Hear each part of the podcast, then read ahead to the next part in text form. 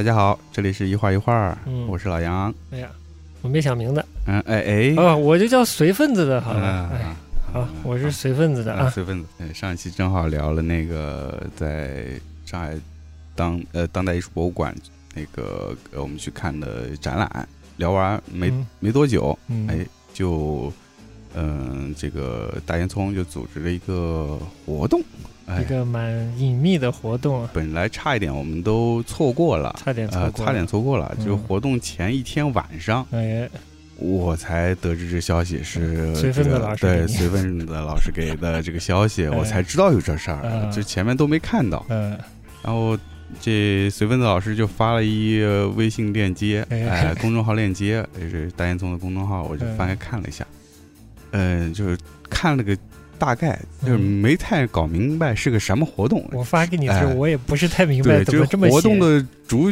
主角是知道是谁，啊但是这个活动内容是干嘛不知道。嗯哎呀，我以为是个什么分分享会之类的，哦哎，放放片儿，给大家讲讲这个呃历史什么的，嗯哎，以为是这个活动，回顾一下哎回顾一下。嗯哎，然后后来那个随风嫂说，哎，这是个演出，我说 我靠，那得去啊！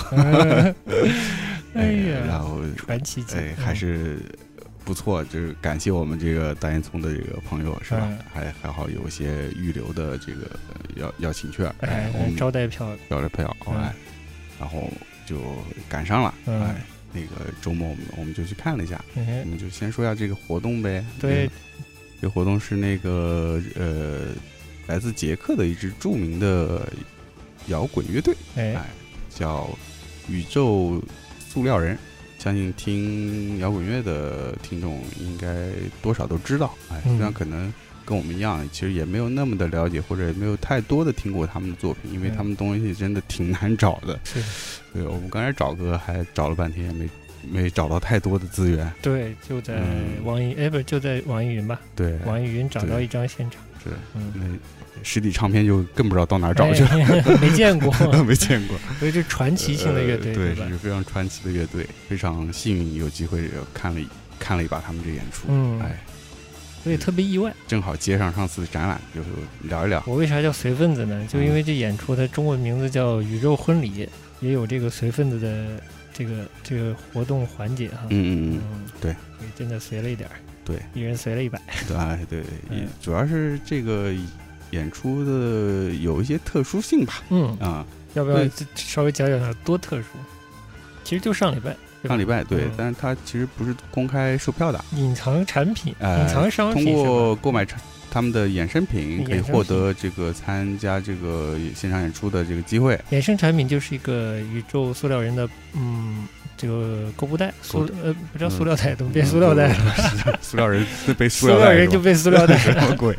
呃，哎，这叫帆布袋帆布袋哎，环保袋对，环保袋嗯常见的衍生品，呃，哎，呃，购买以后你可以有这个机会去现场去看演出。对，哎然后为什么这个叫随份子老师呢？对吧？就是因为现场就是他会给你一个呃，不叫门票了，叫邀邀请卡、邀邀请请函呃，它是一个像这个礼金袋一样的形式，哎，你可以呃任意放些哎嗯你觉得合适的呃，金额金额，哎，变相的算是给乐队的酬劳吧。但其实我就觉得很奇怪，因为这个袋子呢，因为呃靠你嘛，搞了两嗯张这种招待券儿，算是。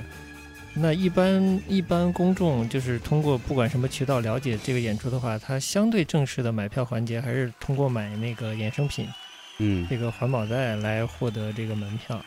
那个环保袋加一个徽章，加晚上的这个演出的邀请卡是三百元。嗯嗯，说多不多，说少不少吧，反正还设置了一个随份子环节，我就觉得有点奇怪啊。这个我们后头再来再来聊到，会聊到这个为什么叫婚礼，他还埋了些梗呢我。觉得随份子就是像我们这种是拿邀请函的，直接拿邀请函的话，就是呃也也也行，也这我正常，觉得很好也理解对，嗯很好理解嗯啊。就是主要后来说是现场他们有购买过的一些朋友也要也需要随份子，其实上已经是购买了这个呃衍生产品以后，已经嗯换取了这个呃邀请函了嗯，呃，然后现场还要再随份子的这个呃具体的意义是什么？对，就显得。还是说要配合他这个所谓婚礼的策划感？对，但这婚礼怎么显得腐朽了一点，还随份子呢？嗯，anyway，嗯对，大概是这样。嗯嗯、当时有有有其他买了，就是通过正常的那个购买购买衍生品获得邀请函的朋友呢，就会有嗯点却步，说为啥还要随份子哈？嗯嗯，对对对这个我们先先对，先小吐槽一下。anyway，嗯，行，那我们就接着聊。嗯，嗯。接着聊，其实就是很意外，但也嗯。很靠近，就是你看咱俩还还乐迷呢，嗯，结果这事儿一点儿不知道，一点哈不知道，完全不知道啊。我是蹭了一个公司的人家员工的，算是员工自己组织的小小小聚餐吧，嗯。呃稍微比我比咱年轻的这个算是比较积极的文艺爱好者，嗯。给传出了个消息说，呃明天去看演出。我说，哎，你们明天去看什么演出？他说宇宙塑料人。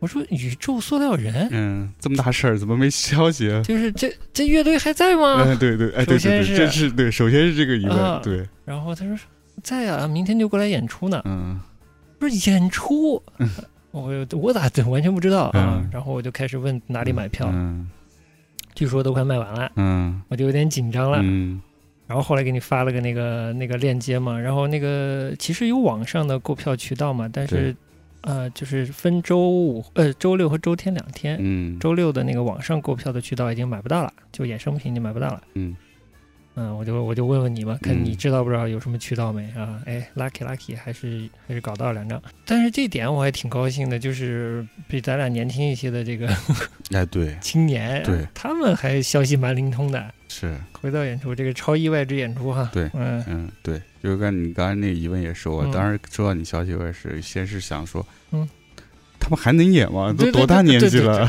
我我也是超级意外，对嗯，嗯我就在想是原班人马吗之类的啊，嗯。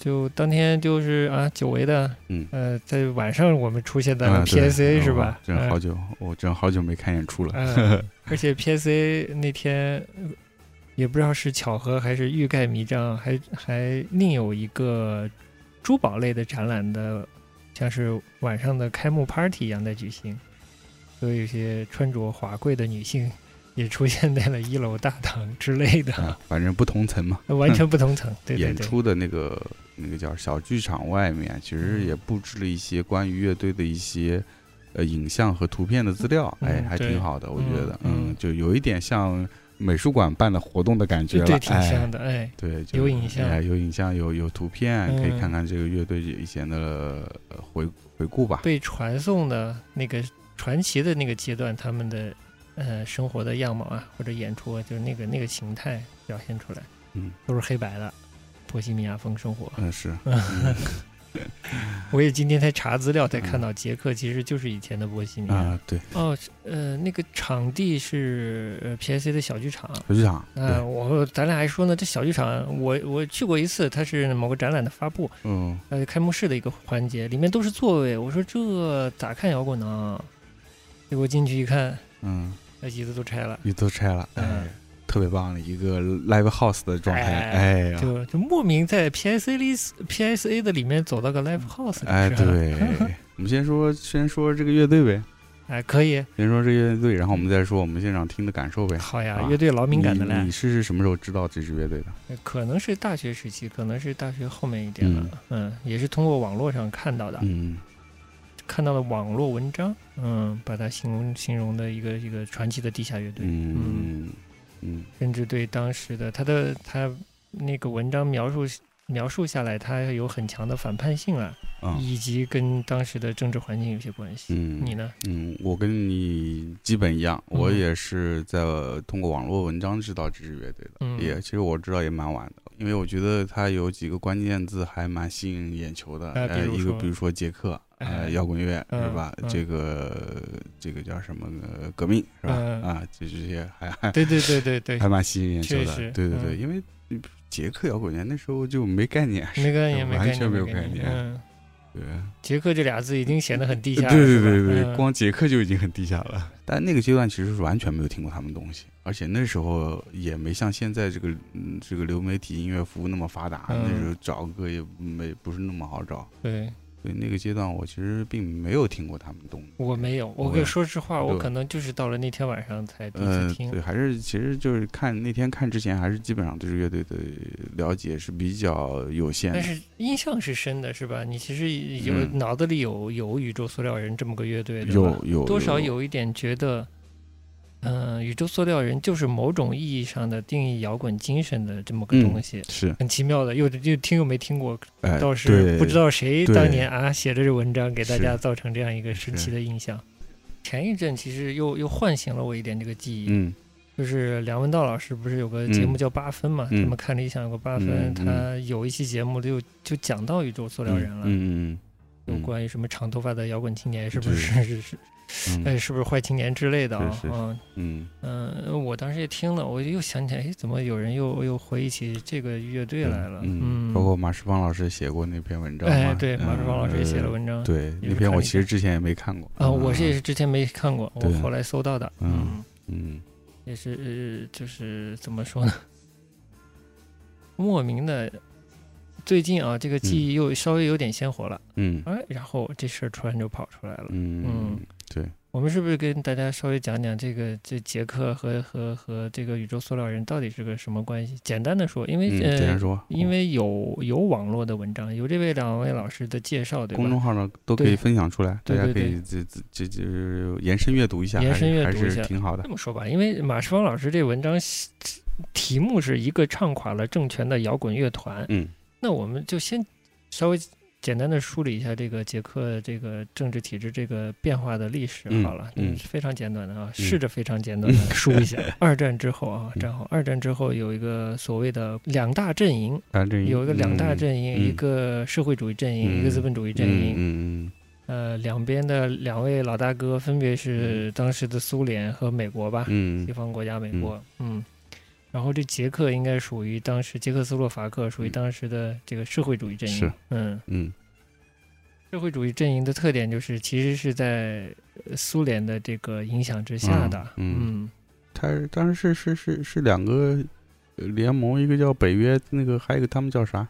华约啊，华沙条约还是啥约，反正是分了两大阵营，对对对嗯，这两大阵营其实是价值观对抗的，就意识形态上是不不相容的，是。嗯，两大阵营。嗯。就是西方的阵营是以民主自由啊、嗯。资本主义这方面来为为基础为基本的，是吧？嗯社会主义阵营就是立命之本，其实应该是共产主义理想吧？嗯，anyway，嗯，大概是这样啊。对，到了六八年的时候，在这个社会主义阵营下面的这个捷克斯洛伐克啊，嗯。就是有一个政治要松动的迹象。嗯。嗯，这个松动其实就是摆脱一些社会主义的呃思想教条啊。是。当时叫叫布拉格之春，嗯布拉格之春。六八年，当时的捷克的共产嗯。党的书记还是什么，嗯。就第一领导人提嗯出了一些就是跟当时的苏联苏联嗯。呃想法不太一致的，更加开放一些姿态的一些想法，叫布拉格之春。当时的苏联就迅速的反应了，对就出兵占领对了、占领布拉格。占领了布拉格。嗯嗯其实我知道这个事儿之前有。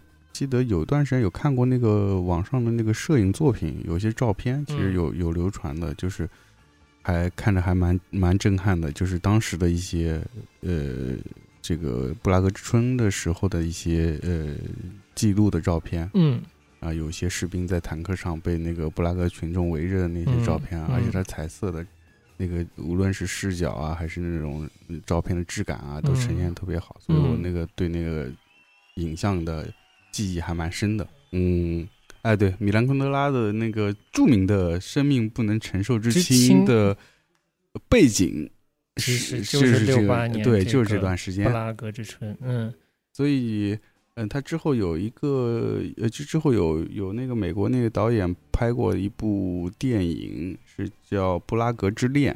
对，呃，他那个其实是根据米兰昆德拉的这个小说来改编的这么一个故事。对呃嗯然后那个谁，茱莉亚·比诺什是吧？对，还有啊丹尼尔·戴刘易斯哎，，那嗯那时候我还比较迷比诺什。哎呀呦，哎，呃，对，然后所以就是那那个当时看那个，因为他这个小说也好，电影也好，其实本身是一个关于爱情主题的一个一个故事对，但是他的故事背景是那个布拉格之春的那那个时期的背景，所以当时嗯虽然是融在故事里面，但是当时还是有一些呃蛮深的印象。嗯嗯，其实它有一些正面的镜头也是描写到这个布拉格之呃春，对对对，呃，苏联的坦克入侵啊这些的，嗯。所以大家感兴趣，想对那个时间段的捷克的背景有了解，其实我觉得那一个文学作品和那个电影作品都还是蛮好的，蛮好的，蛮好，蛮好的一个参考。多多少少投掷于当时他们这个捷克的这个环境里来，对吧？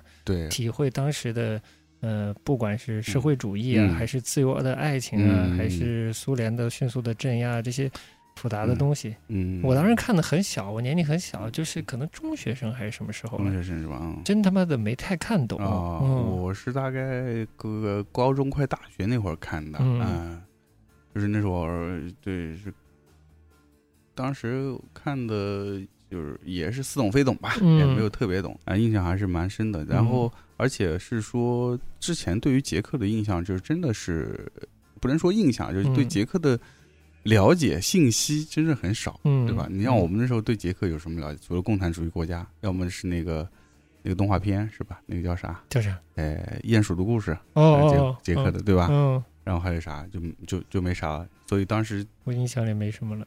当时是看到这个片子，因为那时候我是先看片子才看的小说，我之前没看那个、没看过那个，我小时候更没看过。对我没嗯看过小说，嗯所以就光看片子，嗯所以才从那个片子里对嗯。当时的那个杰克的感觉有些了解。嗯嗯对，对，我也是直观的了解，还真是通过这个影片。其实，如果是熟悉昆德拉的嗯。读者呀，嗯，应该对捷克的历史还相对比较了解的，嗯，因为他其实是个流亡作者嘛，流亡到到法国了流亡到法国，嗯。他后期的创作都是用法语来创作的。嗯，但这部好像是用捷克语写的，那这个我不太记得了。是。嗯。嗯但至少他的命运啊，你如果了解他，也折射出了呃捷克的整个政治体制的变化呀，对历史的变化这方面，嗯嗯。嗯，这些读者应该了解。嗯。这个六八年这个布拉格之春就就是失败了嘛，相当于好像是啊，对，失败了，嗯嗯，宇宙塑料人就是在他失败之后成立的一些一支地下乐队。嗯，嗯，布拉格之春失败了以后，就还是他们苏联那套，哎还是苏联那套大哥说得好控制的非常的严格，是吧？直到一九八九年，对，一九三九年，德国入侵斯洛伐克的时候，有镇压学生的这种呃嗯镇压学生游行的这种嗯呃事件发生。嗯然后八九年他们有一个呃纪念日，相当于，嗯然后学生好像又是上街了，还对是怎样所以因为这个事件，嗯，是是作为一个引子，嗯然后整个这个和平游行的规模非常大。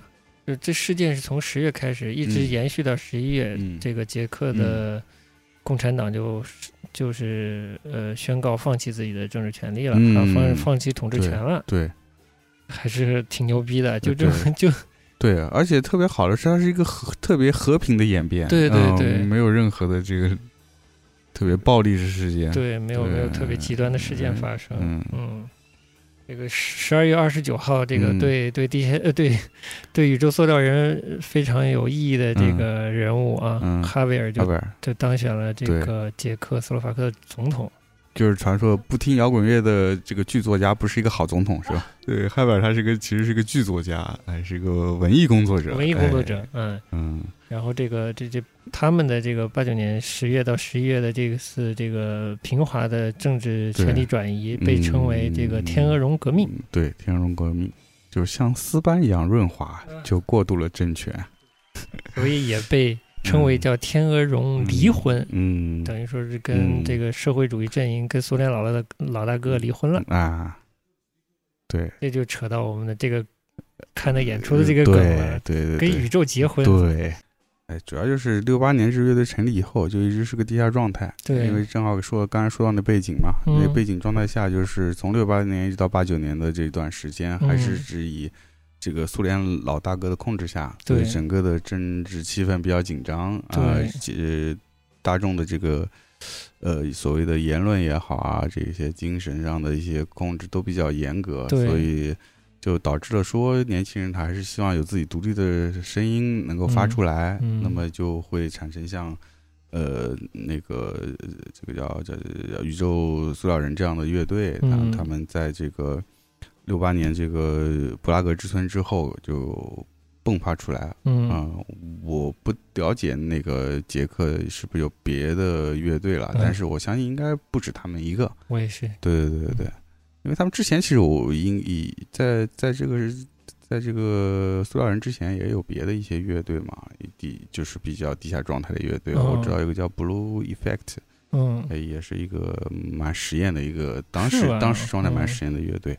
嗯。呃之类的，嗯。还有一些。那么，所以所以那个政治气氛导致说，说是社会环境导致说他们会有这样的呃声音出来，我觉得还嗯也挺也也挺正常。嗯我相信就是其实所谓摇滚乐这东西在，无论在英英美呃是吧，还是呃别的国家，嗯其实大多是有一些。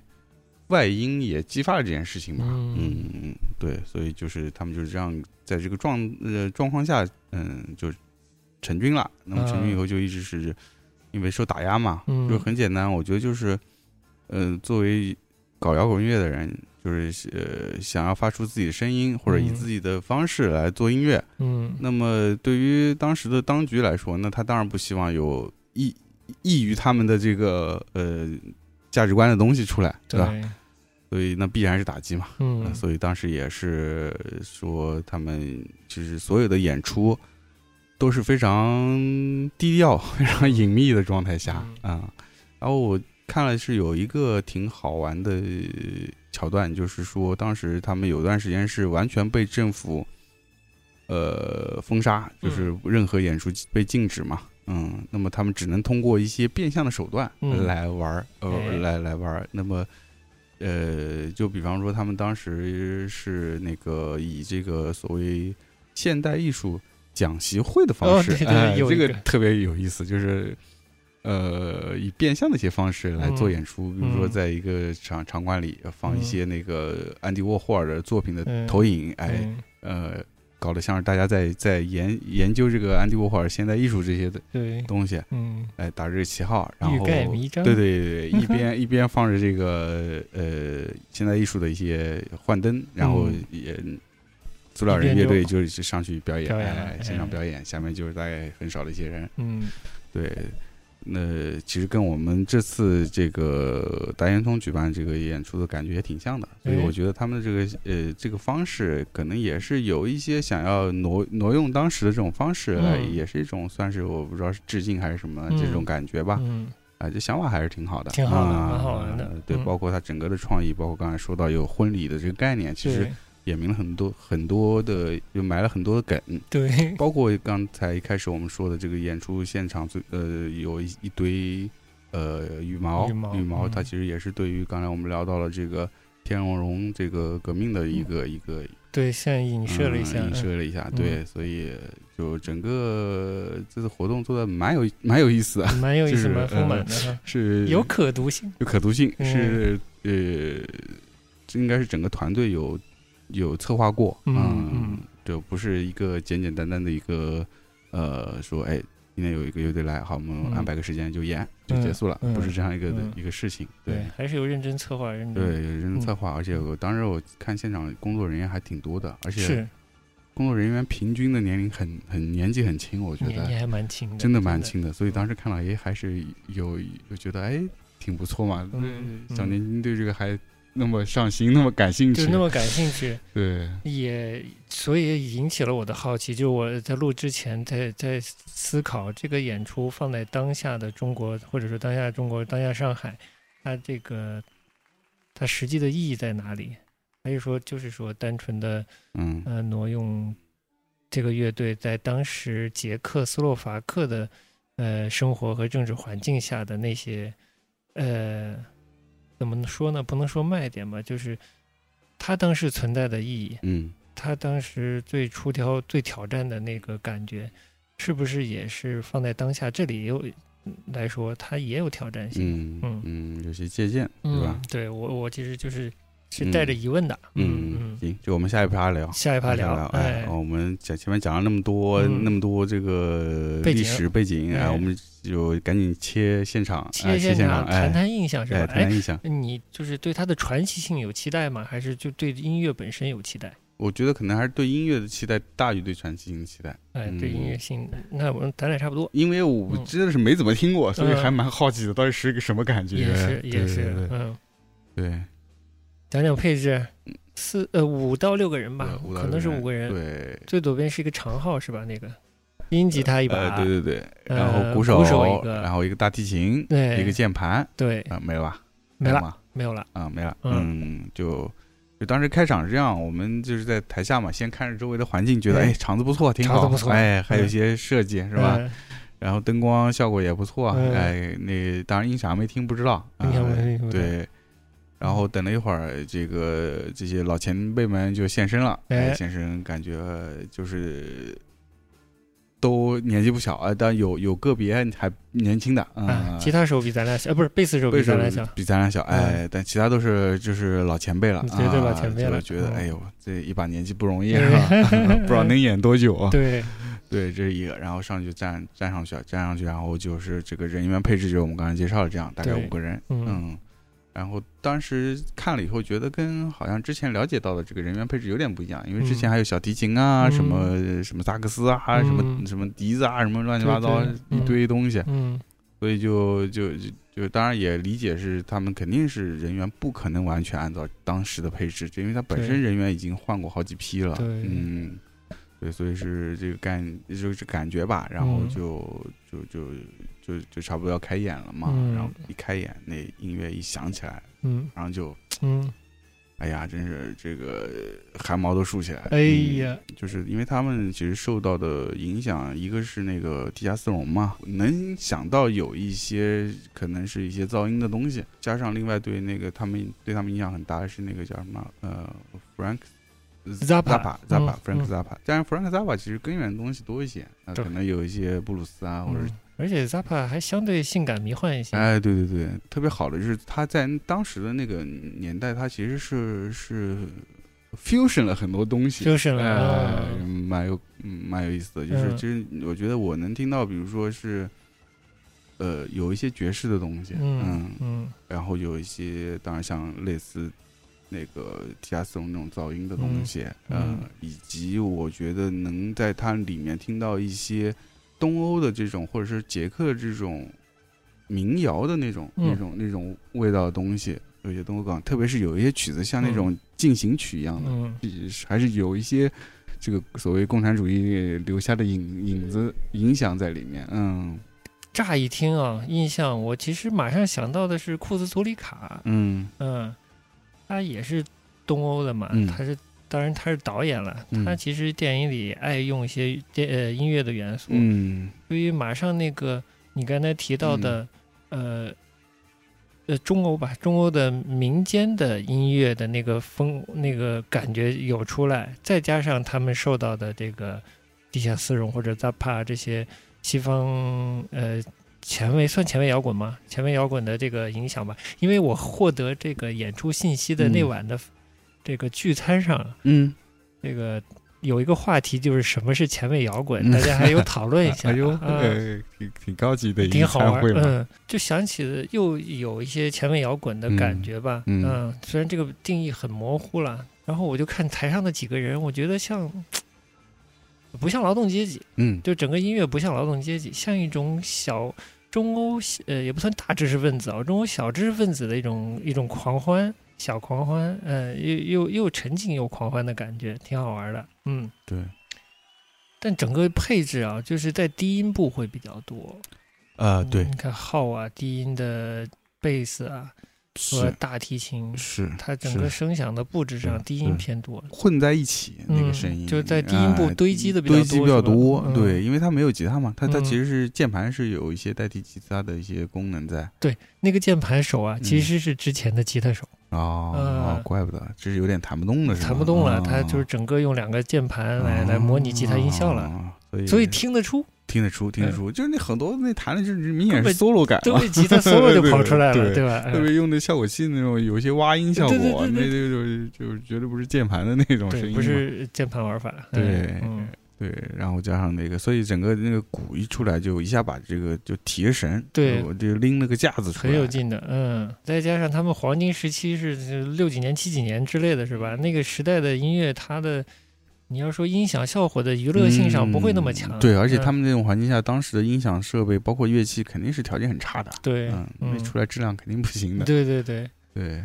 好是在是当天的那个还呃，但当当今当天的那个音响效果还是不错的，音场音场音场音场的设置设置都还是听觉上还是不错，嗯嗯，虽然我们不是专业，但是我们就是现场感受上来说是不错的嗯，对，所以整个听下来，虽然对他们一直现场的这个舞台表表现力没有太大期待，但是整个音乐一出来就够了，就够了，就是就嗯光音乐的这个感染力就已经已经可以了，嗯啊，嗯，所以当时看到台下很多嗯年轻朋友们，跳的老嗨哎，跳的老嗨的，嗯嗯，虽然没有破够剖起来是吧他的音乐其实也不是特别适合不破是够。对，但是是大家自嗨嗨的还是挺开心的，嗯我觉得，嗯哎，嗯，真不错，对啊，就是很奇妙，因为呃，当然可能的我也好久不听那个年代的东西了，最近听的不是很多。对对，就是它妙就妙在它又有结构性的东西，有结构，嗯，呃，又是摇滚的那种那种噪音感也有，对吧？然后中欧的民间音乐的东西也有，嗯就是还蛮混杂的。哎，你说这，我觉得那个谁马世芳老师的评价，我觉得还挺有意思的。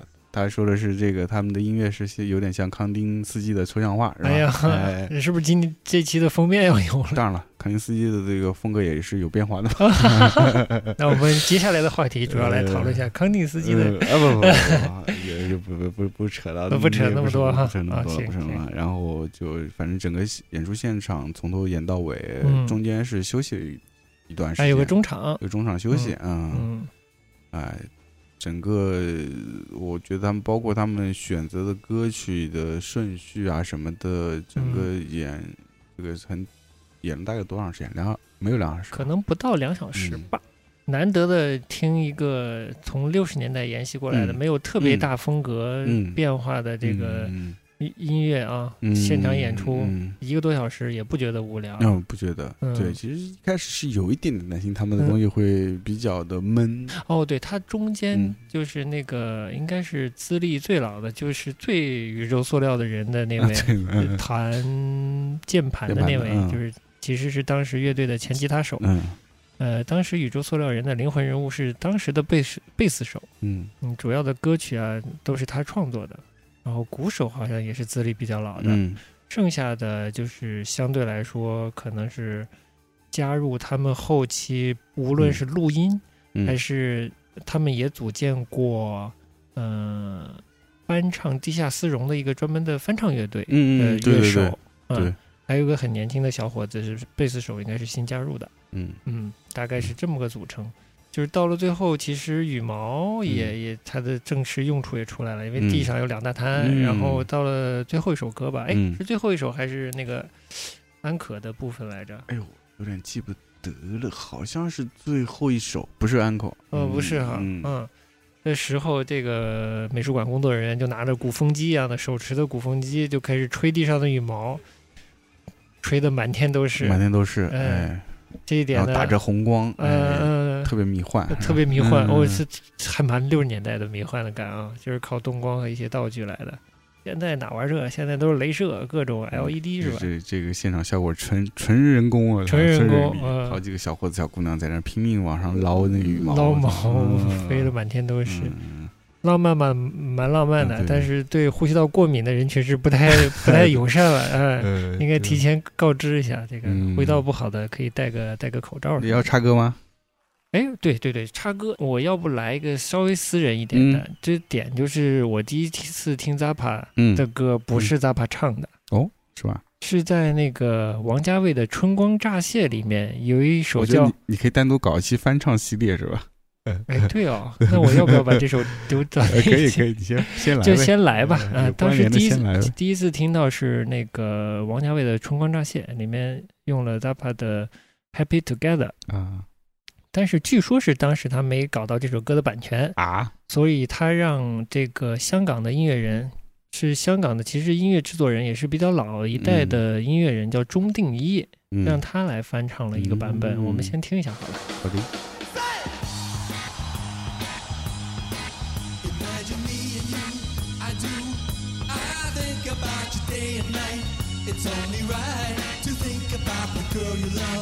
and hold her tight. So happy together.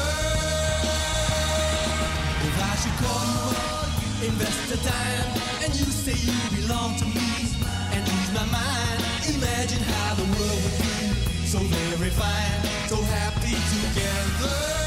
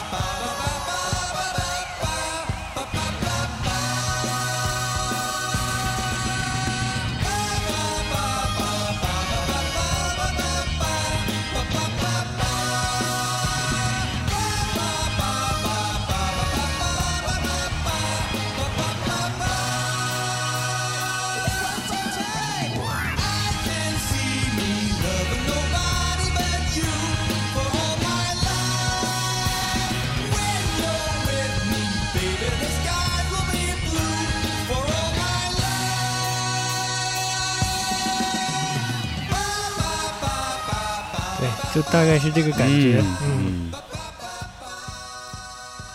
这个蛮有金曲气质，有金曲气质是吧？嗯 嗯，像七十七十年代金曲的，六七十年代金曲的那种大感觉，歌听着哎对对像是吧大的，嗯对，当时听到就是这个。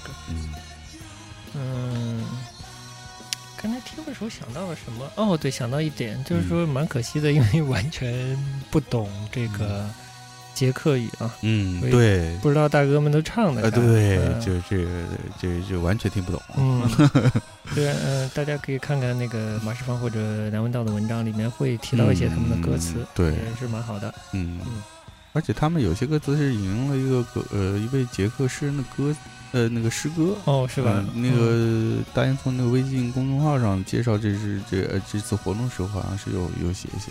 嗯、哦，对，对，所以当时我差点误会是一个放他们的音乐，然后一个配乐诗朗诵的活动。妈呀，这我真的也没看懂这活动呃感觉。还蛮有学学术性的，还蛮嗯像他们会做像的事。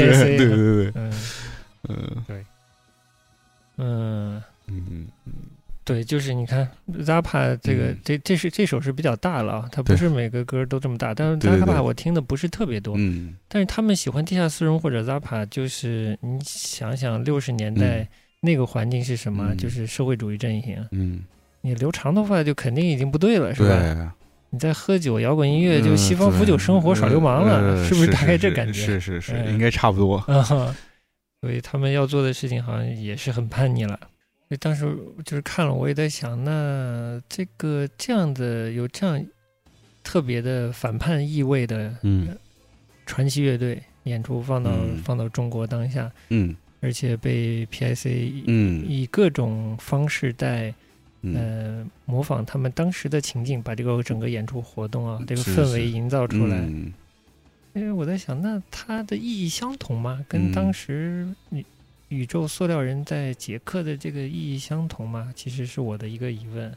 嗯，无论是这个摇滚乐也好，还是艺术也好，嗯还是别的这种表达方式也好，很容易被潮流所左右嘛。嗯就而且这个说高一些，就是其实生活方式也是一样。就像我们那个节目前也在聊嘛，就是现在生活的方式也很单一，所以嗯导致说你作为一个这个创作者，其实你你也也的确想要独立表达的东西，很容易被淹没掉。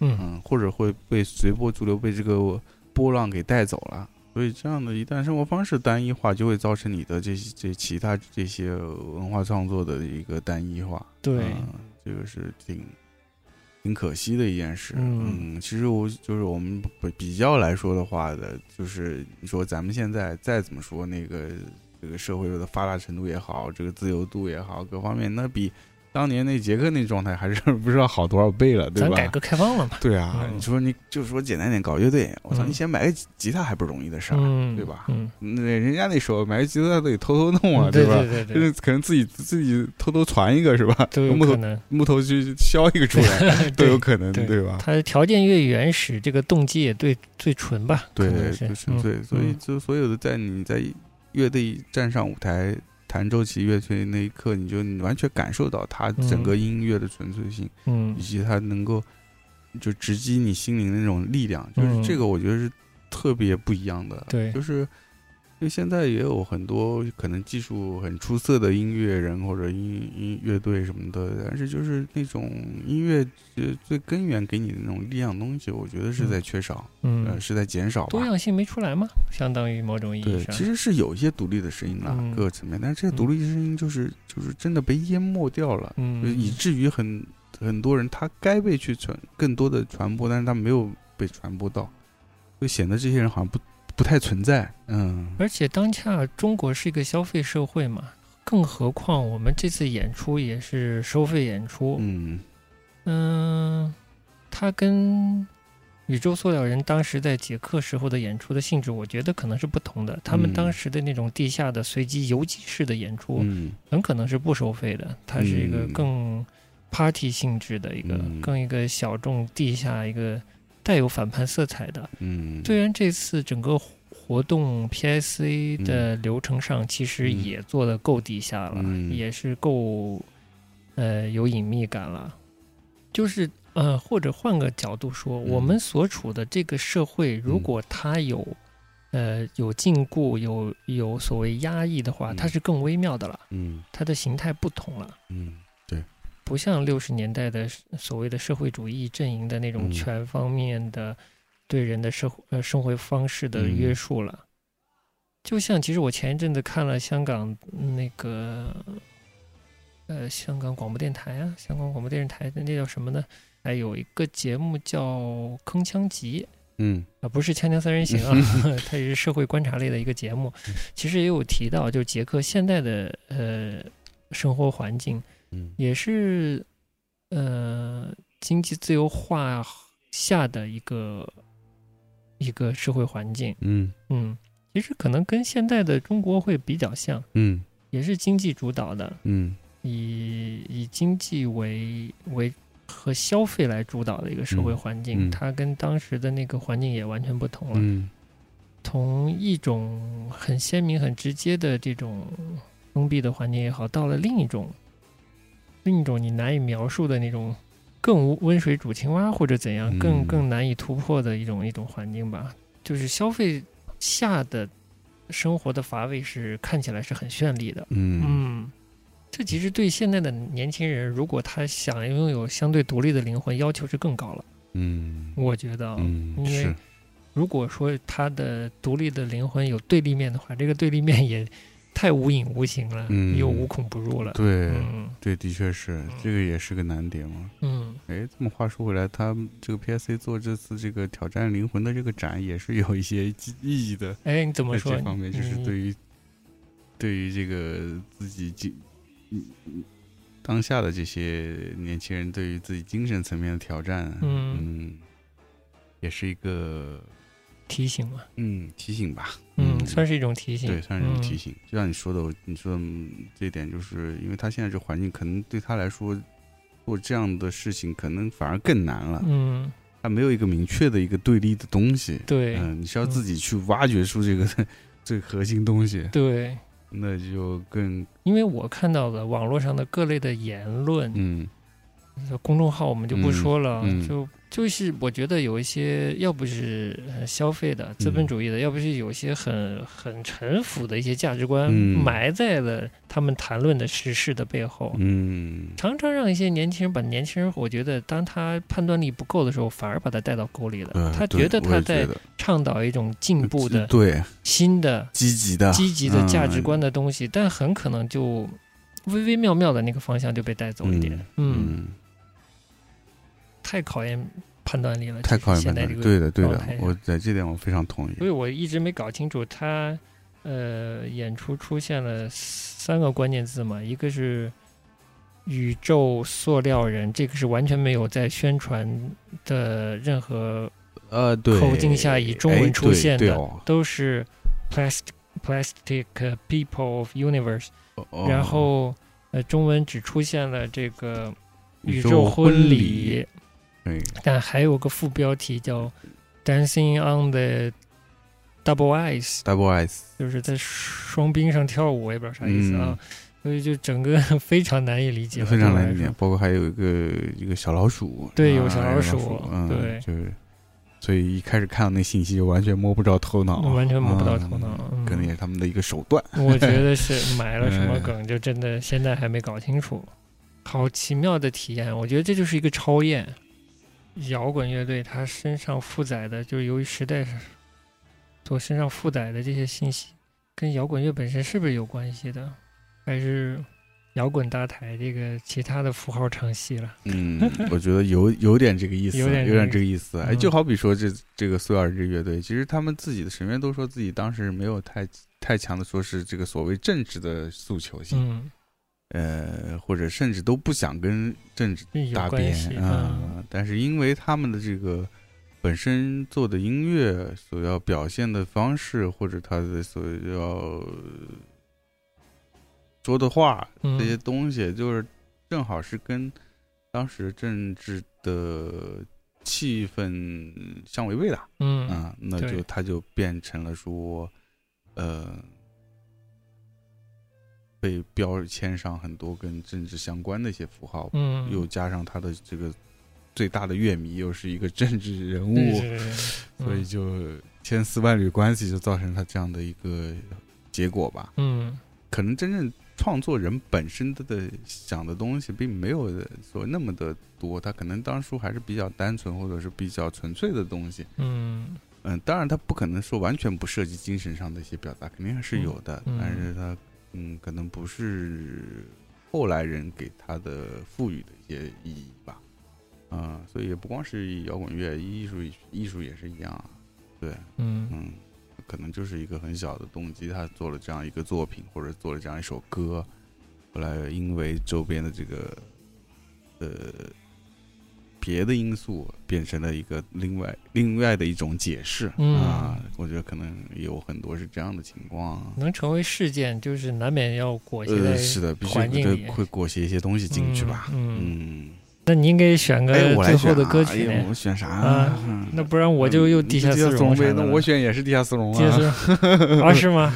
啊，那据说这个宇宙塑料人去去美国的时候，跟老李演了演了一两首歌，至少是有一首是嗯《Sweet Jane》，好像是。嗯，来，那所以咱要不就来一首这个嗯，好嘞，那好嘞，这就到这儿到了哈。这里，好，下回见，拜拜拜拜。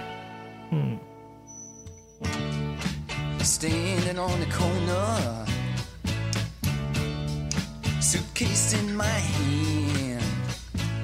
Jackson's corset, Jane is in her vest, and me, I'm in a rock and roll band. Huh. Riding a Studs Bearcat Jim. You know, those were different times.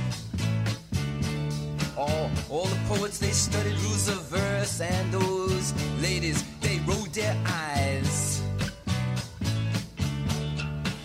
Sweet